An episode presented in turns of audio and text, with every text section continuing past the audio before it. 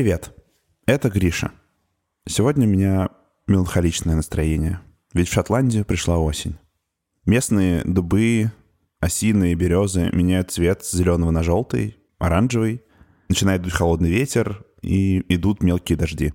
Но это не значит, что я брошу свои расследования и что брошу записывать все на диктофон. Нет, я продолжу. Если вы слушаете меня впервые, меня зовут Гриша Пророков, я москвич, но волею судеб оказался в Шотландии, в замке, который достался мне по наследству. Замок явно какой-то непростой. Да и к территории вокруг у меня есть вопросы. Кажется, что тут творится что-то сверхъестественное. Я уже видел вампира, мумию, снежного человека, дракона. Ну, то есть как видел? Пока что мне все казалось. Снежный человек был просто мужчиной в шубе, русалка, например, игрушка воздушный змей, застрявшая в реке. Друзья говорили мне, что я пугливый, но я уже не думаю, что это что-то плохое. Да, может, я что-то придумываю иногда. Да, может, я слишком осторожный, но благодаря своему любопытству я узнал столько всего про этих существ. И я все еще уверен, что в замке я не один. Я доберусь до истины. Недавно я шел мимо кладбища и увидел там что-то странное. Кто-то шевелился. В таком таинственном месте, как земли вокруг моего замка, ну, это точно зомби. Сейчас буду разбираться. Мой предыдущий опыт мне подсказывает, что мне не стоит спешить с выводами. Надо собраться с мыслями. Что я знаю о зомби? Ну, то, что и все. Что нам показывают фильмы. Что это ожившие мертвецы, которые вылезают из могил, медленно ходят и едят мозги. Даже как-то нелепо. Мозги — это не очень вкусно. Еще мой предыдущий опыт мне подсказывает, что обычно все не так просто, как показывают в кино и мультфильмах. Надо почитать книги. Отправляюсь в библиотеку. Ой-ой-ой-ой-ой-ой. То, что я прочитал про зомби, оказалось каким-то грустным. Прямо под осеннее настроение. Впервые слово «зомби» появилось в английской литературе в XIX веке. И откуда оно взялось, не очень понятно. Есть версии, что из каких-то западноафриканских языков, возможно, с территории Конго. Или это слово «нзамби», что значит «душа мертвеца». Или слово «жамби», что значит «привидение». Но потом этим словом начали называть персонажа из мифологии жителей Гаити. Гаити — это один из островов в Карибском море, и сюда привозили рабов из Африки. И вот эти рабы сохраняли свою африканскую культуру, в том числе распространенный в Западной Африке культ Вуду. Но на самом деле это религия, соединение разных древних культов. Вера в духов, в разную магию, не только злую. И вообще разные практики, например, священные танцы и музыка. И всей этой магией занимаются колдуны, которые называются бакоры. Они могут делать добрые вещи, а еще разные страшные вещи. Насылать проклятия, подчинять своей воле людей и использовать те самые куклы. И вот в том числе бакоры могут с помощью магии оживить человека. И он встанет из могилы в виде зомби. Но зомби — это не совсем оживший человек, это не чудесное воскрешение, а скорее двигающийся труп, которому можно давать разную простую физическую работу. Например, отправиться трудиться в поле. То есть, получается такой помощник по дому, правда, работает он против своей воли. Я сказал, что то, что я прочитал про зомби, на самом деле грустно. Понимаете, образ зомби тесно связан с рабством. Гаити долгое время находился под властью европейских завоевателей. А в начале 20 века государство оккупировали Соединенные Штаты Америки. И вот в это время, пока жители Гаити были не свободны, было записано больше всего историй про зомби. Оживленных рабов, которые трудились на своих хозяев. Говорят, что даже были владельцы плантаций, которые пугали своих рабов магией из религии Вуду, что даже после смерти они сделают из них зомби, и те будут продолжать трудиться. Все это жутко и грустно. На самом деле на Гаити даже есть история про то, что в зомби, в безвольных рабов превращали еще живых людей. Человека, например, могли закопать заживо, потом раскопать, дать ему особое одурманивающее зелье, и он начинал подчиняться приказам. То есть, возможно, это вообще просто такой страшный гипноз. У многих народов есть истории про оживших мертвецов.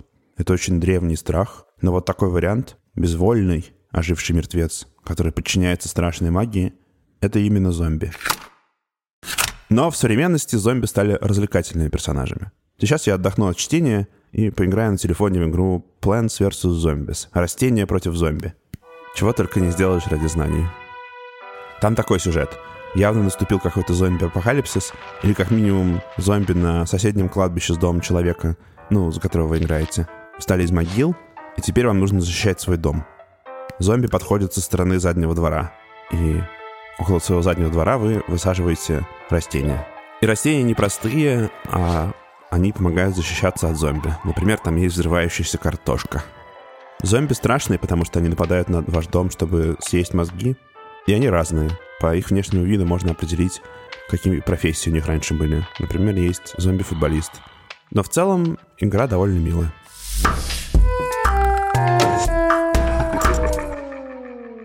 Как же зомби из вот этого печального гаитянского мифологического образа превратились в персонажей поп-культуры, которые даже есть в играх на телефонах. Я еще быстренько прочитал, что пишет про зомби в интернете, и снова включил диктофон. Во второй половине 20 века слово «зомби» появилось в кино, а следом в книгах, комиксах, видеоиграх, в общем, стало частью поп-культуры. Один из первых примеров — это фильм «Белый зомби» 1932 года. Вообще считается, что это первый фильм, в котором это слово появилось. Там рассказывается про злого колдуна, который превращает людей, причем живых, в зомби, чтобы они работали на его сахарном заводе. Но современная история зомби началась с режиссера Джорджа Ромера. Он много-много лет, с конца 60-х по конец 2000-х, снимал кино про зомби. Первый фильм назывался «Ночь живых мертвецов».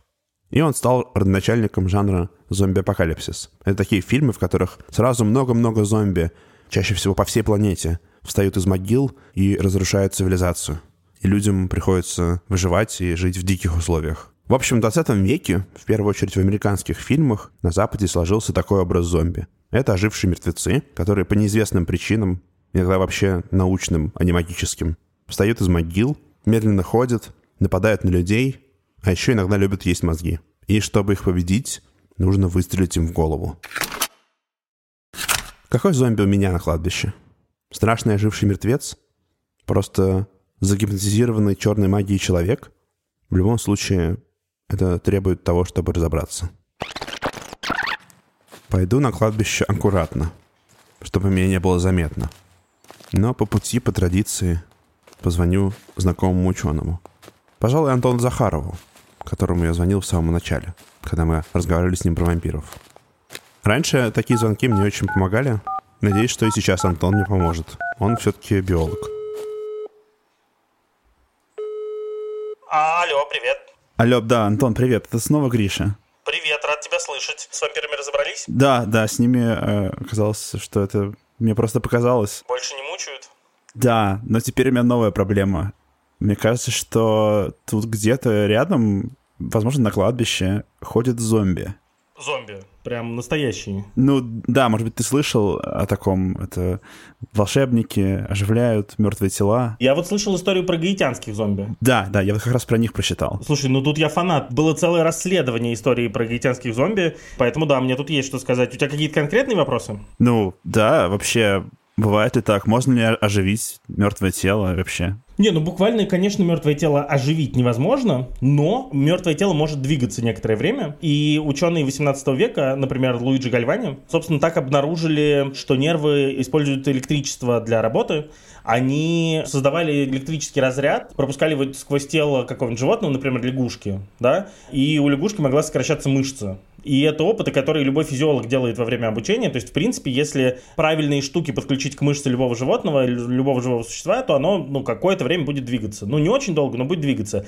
Этим не очень хорошо мы умеем управлять. То есть, нельзя мертвого человека заставить прям ходить. Да? То есть, долго это не длится. А, ну, то есть, получается, что если взять электричество, то тело может пошевелиться, но пойти оно не может. Ну а как же с гаитянскими зомби? Ты сказал, что ты про них знаешь. Да, я знаю. Я читал работу ученого, которого зовут Уэйд Дэвис. Это канадский этноботаник. И он изучал, из чего могло быть сделано зелье, которым колдуны опаивали людей. И он утверждал, что обнаружил там некоторое количество разных веществ. Э, из них нам самые интересные это два. Первое — это тетродотоксин — а второе это экстракт дурмана. Значит, они, оба этих вещества действительно оказывают сильное влияние на нервную систему. И вот Дэвис утверждал, что правильные комбинации этих веществ, они могут, соответственно, ввести человека в такое трансоподобное состояние, и им в этом состоянии можно будет этим человеком управлять.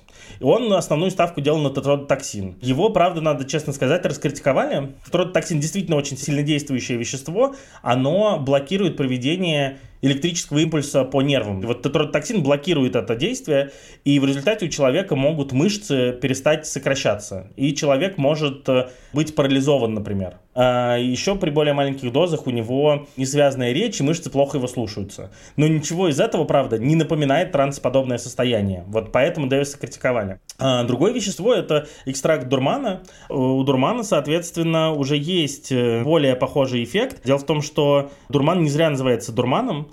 Там есть вещества под названием скополамин и атропин, и они действительно вызывают такое успокаивающее действие на центральную нервную систему, человек впадает в состояние, ну, такое полусонное. Дурман растет много где, и никто никогда не наблюдал, э, ну, вот такого эффекта, как э, говорили на Гаити, да, то есть человек мог отравиться, ему, ему могло быть плохо, он мог быть заторможенный, но управлять им в этом состоянии никто не мог, это мысль номер один. А мысль номер два, самая главная часть критики, в гаитянских легендах это очень длительная история. Вот этими зомби колдуны управляют годами. Если человека дурманом травить годами, он умрет очень быстро. Да? То есть такие э, истории невозможны, это очень сильнодействующие вещества, и ну, там, несколько дней, наверное, э, можно человек в таком состоянии держать, а дальше все, его нервная система не выдержит.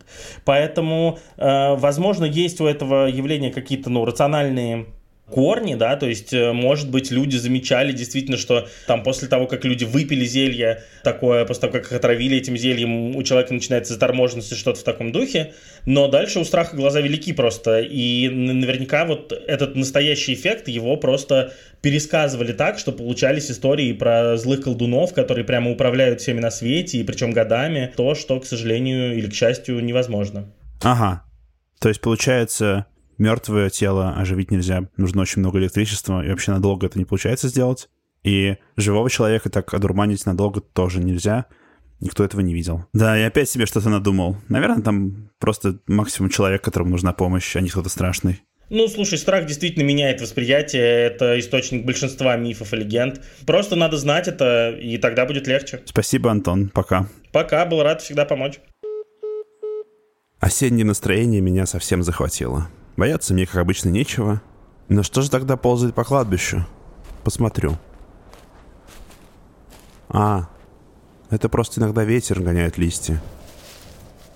Ну, понятно, что, переволновавшись от встречи с драконом, я принял это за что-то страшное. Пойду домой. Пройдусь мимо реки. Сейчас она особенно красивая. А, что это? Тут появился большой красивый мост. По крайней мере, я его раньше не видел. А если это мост, то значит под ним точно живет тролль. Я читал об этом. Они живут в пещерах, в лесах и как раз под мостами. Мне придется пойти под мост и посмотреть на тролля. У меня нет выбора. Над Гришными записями работают фактчекерка Полина Семенова, расшифровщик Кирилл Гликман, выпускающий редактор Сережа Дмитриев, звукорежиссер Дима Гудничев и редактор Кася Терехова. Подкаст выходит раз в две недели по пятницам. Кстати, у Антона Захарова, к которому Гриша обратился уже второй раз, есть свой собственный подкаст «Гусь-гуся». Он называется «Зверский подкаст». В этом подкасте он помогает писательнице Анне Старобинец, которая написала «Зверский детектив», придумывать новую часть серии и объясняет с научной точки зрения, может ли в лесу появиться эпидемия, как проходит карантин в норах и могут ли у животных быть потные лапки.